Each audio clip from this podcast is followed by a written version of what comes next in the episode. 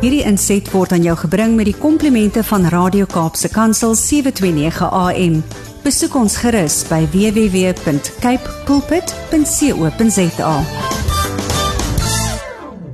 Al klaar, goeiemôre Annelies.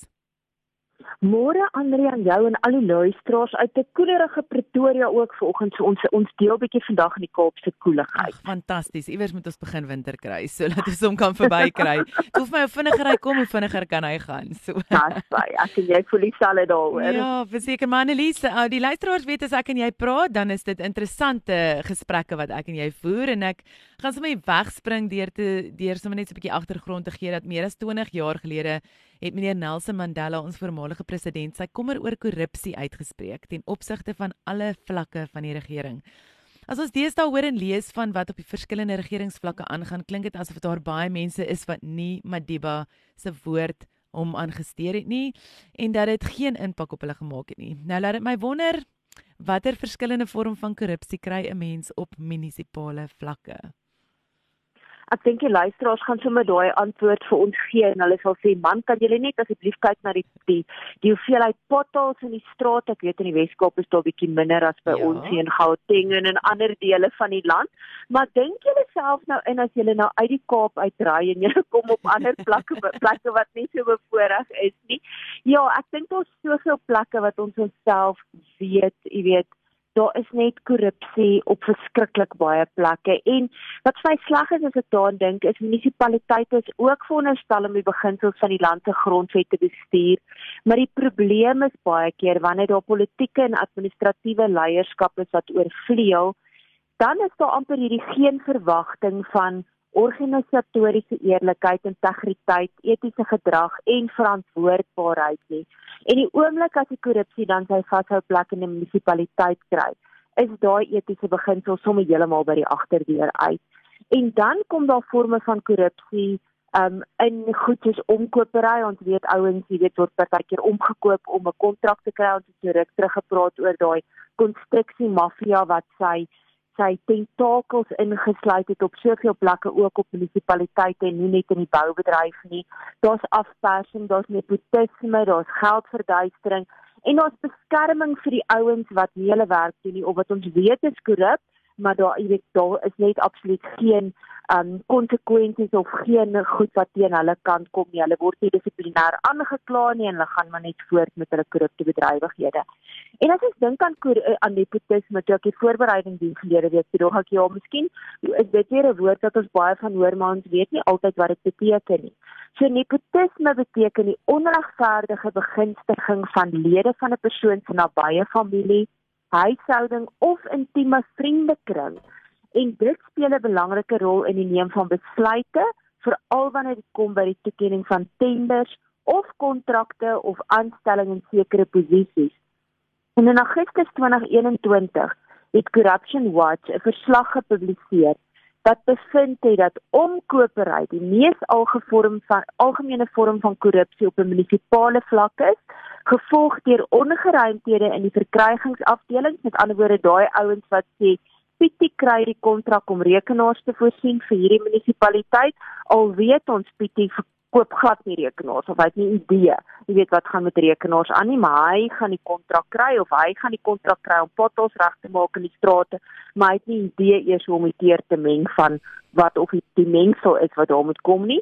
Of dit kom by die aanstelling van personeel, die verduistering van fondse en die misbruik van mag en dit is ook glad nie um abnormaal dat daar aangedring word op 'n sogenaamde kickback nie of ons spot mos al om te sê dis daai brein koevertjie wat onder deur die tafel gegee word om te sê goed hierdie tender is nou 'n miljoen rand werd en in die proses weet ek ek gaan 'n hele paar duisend rand kry as 'n kickback omdat ek gesorg het dat daai tender aan my maatjie of aan 'n spesifieke maatskappy gegee word En dan is daar sekere munisipaliteite, selfs besigheidssyndikaate wat so groot invloed op munisipale prosesse het as gevolg van hulle bereidwilligheid om dan daai breinkoeverte vir hulle vriende te gee. Dat hulle eenvoudig weet, hulle is vir jare, solank as wat daai mense in daai posisie is, is hulle gewaarborg dat hulle 'n kontrak of 'n tender gaan kry ten opsigte van die lewering van watter diens of watter produkte ook al.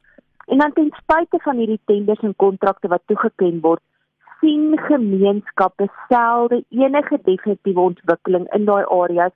Daar's 'n gebrek aan instandhouding aan infrastruktuur, insluitend ons paaie, ons parke, ons water en ons rioolstelsels, soos wat ons nou ook hier in Tshwane gesien het die afgelope tyd met daai rooiwal um riool uh, afdeling of waterwerke wat eenvoudig die geld is betaal maar dit is nie die werk is nie gedoen nie. So die kickbacks is eenvoudig net maar nog 'n manier om die staat se geld te steel uiteindelik deur verkrygingsprosesse wat gemanipuleer of uitgebuit word. Nou Annelies, ek dink as ons so aan gereelde openbare protesoptogte reg deur die land dink, dan is dit die bevestiging dat gemeenskappe omgekrap raak oor 'n gebrek aan dienslewering, meestal as gevolg van korrupsie in die munisipaliteite. Maar hoe erg is hierdie probleem van korrupsie op munisipale vlak? Ja, ek dink as ons regtig moet gaan diep krap, gaan ons baie geskok wees, jy weet, want dan gaan daai bonde verskriklik groot wees.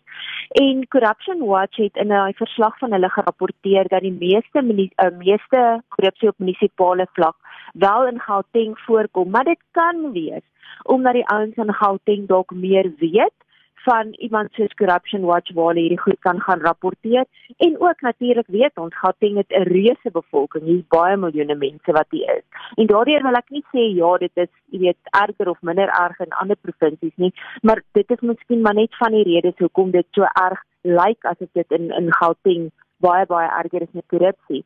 Maar in 2020 was daar wel 'n toename van korrupsie op 'n munisipale vlak in die Oos-Kaap en die Vrystaat en in KwaZulu-Natal in daai spesifieke as hulle jy daai spesifieke finansiële jaar gaan vergelyk met die vorige finansiële jaar. En dit is nogal interessant waar daai korrupsie plaasgevind het. 'n Ou sal altyd dink jy weet dit is net in daai verkrygingsprosesse. Maar dit het ook plaasgevind by die kantoor van die munisipale bestuurder. Met ander woorde daai ou wat dalk in sekere gevalle die finale handtekening moes gegee het om te sê nee man, ek wil dit eerder dalk vir my chommetjie of vir 'n familielid wat dit kan doen want ek weet ek kry dalk 'n kickback in die proses. En dan kan dit ook wees dat daar of dit is ook gerapporteer dat baie van hierdie korrupsie het ook by die plaaslike wetstoepassers of die munisipaliteit die metropolisie ehm um, jy weet dit betrek. En as jy nou dink in Gauteng het ons drie metropolisies hier. Ons het die Johannesburg, die Ekurhuleni en die Tshwane metropolisie. So dit maak sin, jy weet hulle is verskriklik sigbaar op ons baie en ons weet dat omkopery 'n groot probleem is ook tot so 'n mate dat daar selfs omkopery nommers op hierdie voertuie gepubliseer is dat jy weet as jy afgetrek word vir 'n boete en hierdie ou sê vir jou man betaal my net 'n paar rand. Hulle praat mos van sogenaamde 'n uh, koelrank geldie mm. dan moet jy dit gaan rapporteer. Of jy moet my eenvoudig vir die ou sê hoorie so ek weet ek het die spoed oortree So skryf maar uit boete. Ek sal vir 'n landros gaan verduidelik hoekom ek die boete oor weet of die spoedgrens oortree eerder as wat jy gaan wegkom met 100 of 2 rand, 200 rand omkopery, want dit maak jou net so skuldig. So dis een van een van die vlakke waar ehm um, daar ook baie korrupsie gerapporteer is. En dan staan ook korrupsie in die behuisingsdepartemente natuurlik met die toekenning van behuising, die vervoerdepartement en selfs in sekere burgemeesters se kantore. Maar hier is die skrikwekkende deel vir die 2021 finansiële jaar was daar slegs 41 uit 257 munisipaliteite in die land. So dit is net 16% van die munisipaliteite in die land wat skoon audits vanaf die ouditeur-generaal gekry het. Hoe sleg is dit nie om te sê dat 84% van die munisipaliteite in ons land was daar ongeruimdhede en onregmatige jy weet uitgawes wat daar nie moes gewees het nie. 119 miljard rand is bestee aan onregmatige vrugtelose en onnodige uitgawes en dink net hoe beter toestande sou ons land se paaie gewees het ander infrastruktuur as daai geld reg aangewend gewees het. Want dit lei uiteindelik daai korrupsie lei daar toe dat ons nie skoon water het nie, dat ons gebrek het aan oordentlike sanitasiestelsels ons weet ons elektrisiteit op sekere plekke. Ons praat nie eens van Eskom vandag nie maar waar dit jy weet inkom in die infrastruktuur baie van ons substasies is 'n groot probleem. Daar's 'n probleem met gesondheidsorg met afvaldienste en uiteindelik lei al hierdie goeders daartoe dat daar nie basiese dienste gelewer word nie. En dis wat jou vraag was. Die ouens raak omgekrap op gemeenskapsvlak en dit lei tot diensleweringspetogings Maar ek wil net sê en of ons luisteraars herinner, advokaat Shamila Batoy, die nasionale direkteur van openbare vervolgings het verlede jaar gesê dat soveel as 90% van openbare diensleweringspetogings is as gevolg van gebrekkige uh weet dienslewering. En uiteindelik wie se probleem word dit? Dit word ons wetstoepassers se probleem wat hierdie goed moet gaan polisieer en uiteindelik kan hulle nie gewone kriminaliteit kan hulle gaan dit oordentlik polisieer nie. Hmm verseker. Maar ek dink um Annelies, ek dink ons luisteraars weet al teen hierdie tyd dat ons gesprekke nie net op probleme fokus nie, maar ons kyk altyd of daar nie 'n oplossing iewers is wat ons kan maak nie. En ons weet dat dat korrupsie op munisipale vlak 'n groot gemors en 'n reuse probleem is, maar wat kan gedoen word om dit op te los? Ek dink een van die een goeie een ding wat ons kan doen is byvoorbeeld om etieke beamptes op verskillende regeringsvlakke aan te stel, veral op 'n munisipale vlak. En ek wil amper sommer voorstel dat groot maatskappye wat gereeld met die regering besigheid doen, dieselfde doen, want dit gaan vir my oor opleiding dat daar etiek moet basies deel word van 'n maatskappy, van 'n munisipaliteit se kultuur dat jy weet as jy nie eties gaan optree met sekere goederes nie, gaan daar gevolge wees. Met ander woorde hierdie ouens moet geleer word wat is die regte professionele manier om binne die bepalinge van wetgewing soos byvoorbeeld die Public Management Finance Act op te tree. Jy moet weet jy moet daai riglyne gaan navolg, anders gaan jy moeilikheid kry. En dan die tweede oplossing is natuurlik om 'n veilige platform te skep waar werknemers wat bewus is van onetiese en kriminele gedrag deur 'n kollega, bestuurder of selfs 'n verskaffer dit gaan rapporteer op 'n vletjie blaser platform enigiets vanaf bedrog, omkopery, kickbacks, enige tipe van daai goeders, maar hulle moet weet hulle gaan beskerm word. Hulle moet nie aan die einde van die dag soos dit nou baie keer gesien word, die varkie in die verhaal word nie. Met ander woorde, hulle moet die held wees eerder as wat daar 'n onveilige, ondraaglike werkomgewing vir daai ouens geskep word wat uiteindelik daartoe lei dat hulle bedank en dat hulle sukkel om werk te kry. En as ek dink byvoorbeeld aan 'n plek soos Corruption Watch wat in die afgelope 8 jaar reeds meer as 5000 sulke verslae ontvang het van hoe munisipale bestuurders hulle posisies misbruik, hoe munisipaliteite gekaap word, hoe persoonlike belange van werknemers bevorder word. Jy weet dan is dit maar net een bewys dat die ouens 'n platform soek waar hulle dit kan rapporteer. En dan moet daar byvoorbeeld ook goed wees soos opleiding en belonings. Met ander woorde, omdat daai etiese optrede so deel is van 'n maatskappy of 'n munisipaliteit se kultuur as gevolg van daai gereelde opleiding wat hulle kry, dan weet hulle as ek reg optree, dan word ek aangemoedig of as ek aangemoedig word om eties op te tree, kan ek dalk een of ander beloning kry. Eintlik moet dit weet jy met amper nie eens weet om te beloning wees nie, maar dalk in 'n tussenproses wat ons sê, maar weet jy wat as jy dit reg optree, is daar beloning vir jou. So jy gaan 'n week afkry of jy gaan gratis verlof kry of een of ander ietsie. Wat dit net amper daai geel wortel is vir mense net om meer te sê, maar kom ek rapporteer dit want ek gaan iets in ruil kry daarvoor. En dan laastens wat ook saamgaan met 'n fluitjie blaser, daar moet 'n korrupsie telefoonnommer wees waar korrupsie anoniem gerapporteer kan word sonder om daai fluitjie blaser 'n risiko te gee dat hy geviktimiseer kan word maar jy moet op daai platform genoeg inligting kan gee sodat uiteindelik verder ondersoek kan word. So dis maar net 'n paar van die oplossings waaraan ons gedink het. Ja, dis fantastiese oplossings en ek ek my vraag is weet dit is die oplossings wat ons wil gee, maar wie ondersoek dan hierdie korrupsie op munisipale vlak heidaglik en was daar al enige suksesvolle vervolgings? Daar's nog 'n hele klomp rolspelers wat betrokke is by 'n ondersoeker en dit wissel van die openbare beskermer se kantoor tot die spesiale ondersoekeenheid wat natuurlik 'n proklamasie kry vanaf die president om te sê daar's korrupsie in 'n spesifieke munisipaliteit ondersoek het en ons gaan eens vandag daarop in die maar daai ouens doen ongelooflike werk. Ek volg hulle op Twitter en elke keer as ek sien goed van hulle af, dan dink ek net hierdie ouens doen sulke goeie werk. So die spesiale ondersoekeenheid is regtig ouens wat ons nogal kan sê dankie vir julle want julle doen goeie werk. Dan sal die ouditeur-generaal ons sien in hul verslag het ons byvoorbeeld gesien wie die vorige 16% van munisipaliteite wat skoon audits het, hulle doen goeie werk. Dan staan munisipale uh, werk bestuurders wat eintlik hierdie goed al moet begin ondersoek en dit begin verwys dan na mense soos die anti-korrupsie taakspan en die valke nou die anti-korrupsie taakspan vir die ouens wat nie weet nie bestaan uit verskillende wetstoepassingsagentskappe wat sake prioritiseer vir verdere ondersoek en vervolging. So hulle bestaan byvoorbeeld uit die NVC, die Valke, 'n klomp regeringsdepartemente en ek het hierdie terug het ek moet van hulle goeders gesien wat hulle doen. Um jy weet so dit is Dis nie 'n aparte afdeling nie, maar dit bestaan uit ons wetstoepassers soos ek sê wat dan sake prioritiseer. Nou een van die sake wat tans in die hof is, is 'n saak oor die integrated public transport system van die Oos-Kaap waar 'n totaal van 100 miljoen rand betrokke is. Die klagstaat beloop 112 bladsy en betrek 'n reeks politieke amptenare, aanstraers en munisipale amptenare in die Nelson Mandela Metro met ander woorde die ou Port Elizabeth se groter area.